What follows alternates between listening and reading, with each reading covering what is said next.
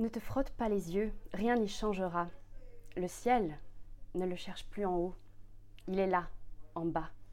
La terre ne la cherche plus en bas, elle est en haut. Alain Mabancou, bonsoir. Bonsoir. Ces mots sont extraits du début de votre dernier roman, Le commerce des allongés, paru chez Seuil, où mort et vie ont plusieurs points de rencontre. Peut-être même que l'un d'eux est l'écriture, puisque n'est-ce pas l'une des raisons d'être de cette dernière, de faire basculer notre regard et envisager le monde autrement? Oui, je pense que c'est un livre qui, contrairement à son titre, parle de la vie.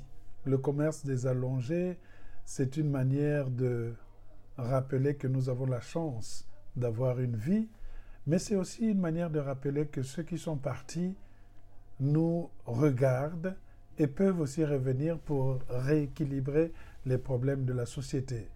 Mon personnage principal, qui s'appelle Liwa, est un jeune homme, disons, de 23-24 ans, qui menait une existence tranquille, qui était commis de cuisine dans un des restaurants, dans un des hôtels de Pointe-Noire.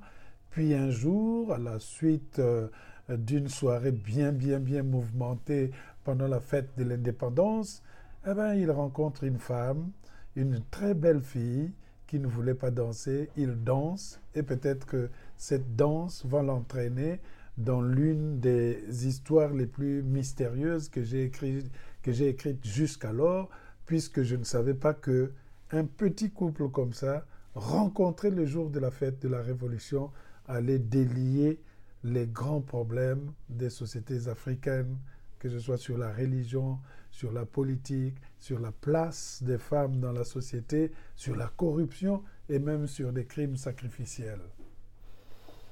Je veux être un honnête homme et un bon écrivain. Mhm.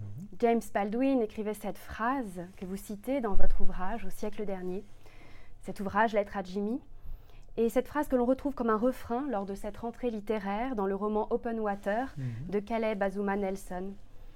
Vous ajoutez toujours à propos de James Baldwin, tel est le sens même de toute ton œuvre, c'est à travers le singulier qu'on peut comprendre le collectif.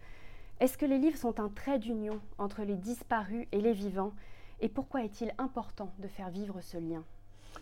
Les livres sont des points de liaison avec euh, les disparus. Après tout, quand vous avez fini de lire un livre, vous le refermez, l'histoire a été avalée, vous vous dites que c'est fini, vous avez rangé les livres dans une bibliothèque, mais est-ce que vous savez ce que font les personnages lorsque les livres se sont fermés? Vous croyez que les personnages des Misérables de Victor Hugo, les personnages de Cent ans de solitude de Gabriel Garcia Marquez, les personnages de La peste vont rester là en stérile spectateur en attendant que quelqu'un vienne les ouvrir? Eh bien, ils dialoguent ils sont dans, une certaine, dans un certain commerce, ce que moi j'avais appelé le commerce des allongés. Eh bien, je pense que nous avons la chance d'être dans un genre, le genre humain, où la littérature peut encore sauver, où la littérature nous donne un semblant d'immortalité. Tous les hommes de la Terre voudraient être immortels. Et il y a comme un consensus selon lequel l'immortalité passe par le livre. C'est pour cela que les hommes politiques, malgré tout ce qu'ils ont fait, ils se bousculent pour vouloir laisser une, biographie, un livre, les, François Mitterrand, les Churchill, certains d'entre eux remportent même les prix Nobel de la littérature. C'est aussi cela, les livres, c'est le fleuve, j'allais même dire l'océan de l'universalité. Dans Le Monde et mon langage, vous écrivez non. La poésie n'est pas morte. Elle est assise quelque part, guettant avec regret les passants indifférents. Il faut la rechercher partout où elle s'est retirée. Mhm. Poète et directeur de la collection Poésie mhm. chez Point, comment choisissez-vous de la faire entendre, cette poésie, aujourd'hui? Je choisis de faire entendre la poésie en empruntant des sentiers qui sont souvent presque ignorés. Je vais chercher des rappeurs, je vais chercher des conteurs, je vais chercher des illustrateurs, je vais chercher partout où la poésie s'est réfugiée, puisque les gens croient que la poésie a disparu, alors même qu'elle n'a fait que changer peut-être de lieu d'hébergement. Aujourd'hui, le plus grand roman n'est grand que parce qu'il est porté par le souffle poétique. Donc, de ce fait, euh, j'aime découvrir des voix nouvelles, j'aime découvrir des expériences poétiques nouvelles, que ce soit sur la scène, que ce soit sur le théâtre, que ce soit aussi chez des écrivains inattendus. J'ai fait écrire, euh, j'ai demandé euh, à Dany Laferrière de m'offrir son premier livre de poésie. Et donc, il a publié dans La splendeur de la nuit. voilà, ce point, qui est un magnifique livre qu'il a dessiné avec une certaine réflexion sur l'écriture, sur l'exil, sur la possibilité d'aller vers l'autre. Donc, je pense que la poésie peut être recherchée partout et elle peut être aussi sauvée par des écrivains qui aujourd'hui sont très célèbres, mais qui se sous-estiment en tant que poètes. C'est à moi d'aller euh, retirer la substance de cette liqueur poétique chez eux.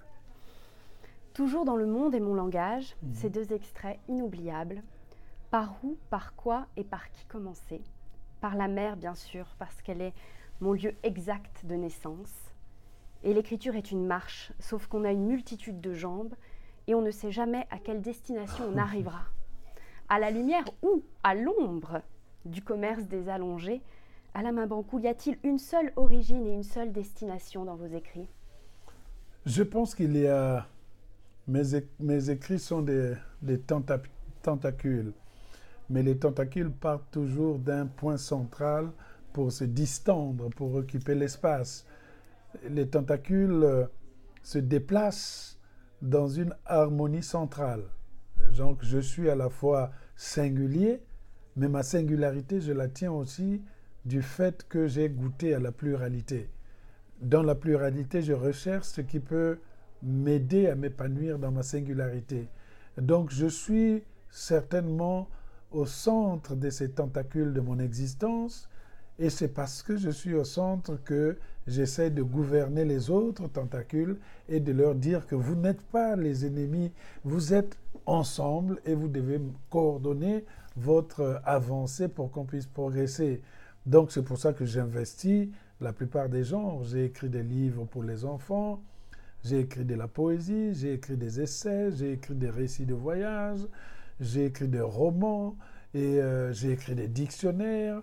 Et peut-être, euh, je ne sais pas qu'est-ce qu'il faut que j'écrive encore, du théâtre. Euh, ça viendra peut-être un jour, parce que le genre littéraire n'est pas unique. Peut-être que je n'ai pas besoin d'écrire le théâtre, puisque mes personnages sont dans des dialogues souvent très, très euh, bien menés, comme dans le théâtre.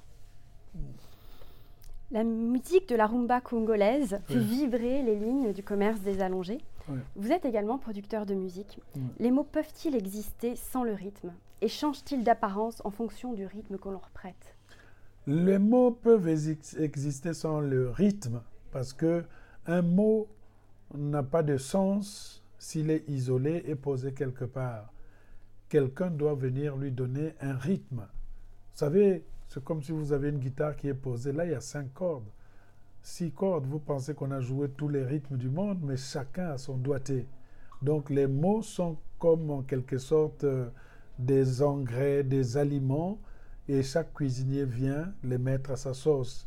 Le rythme des mots ne n'existe que par le fait que ces mots peuvent héberger l'univers d'un écrivain. Si je suis congolais et que dans les mots français je sens que je suis limité dans mon expression, eh bien c'est là qu'intervient une invention, le secours de mes autres langues. Donc je pense que la musique, euh, c'est nous qui la faisons. Elle peut être maladroite, mais elle reste de la musique. Une musique maladroite qui est répétée chaque fois devient un style, devient un rythme. Les trois points de suspension, c'est Louis Ferdinand Céline. Les longues phrases, c'est Marcel Proust ou chez Gabriel Garcia Marquez, tout cela fait partie de la variation du rythme. On a différentes sortes de musique, les instruments sont les mêmes, mais les musiciens euh, laissent peut-être éclater la diversité de leur génie.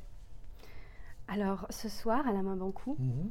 qu'est-ce que vous nous inviteriez à écouter comme musique et à lire comme ouvrage? Ça serait, euh, si vous pouviez écouter peut-être euh, l'album de musique de, du musicien Papa Wemba, qui s'appelle Voyageur. Cet album est splendide dans les sonorités, dans l'ouverture au monde. Et si on devait lire aujourd'hui euh, un livre, on ne va pas tous tomber euh, dans le classicisme seulement. Il faut faire découvrir aussi peut-être euh, les, les, les, jeunes voix. Moi, je verrais bien peut-être la lecture de Vivance de mon ami David Lopez, qui est un livre vraiment de reconquête de l'existence, de reconquête de la vie. Donc, lisez tous Vivance de David Lopez. Merci beaucoup Alain Mabankou. Merci.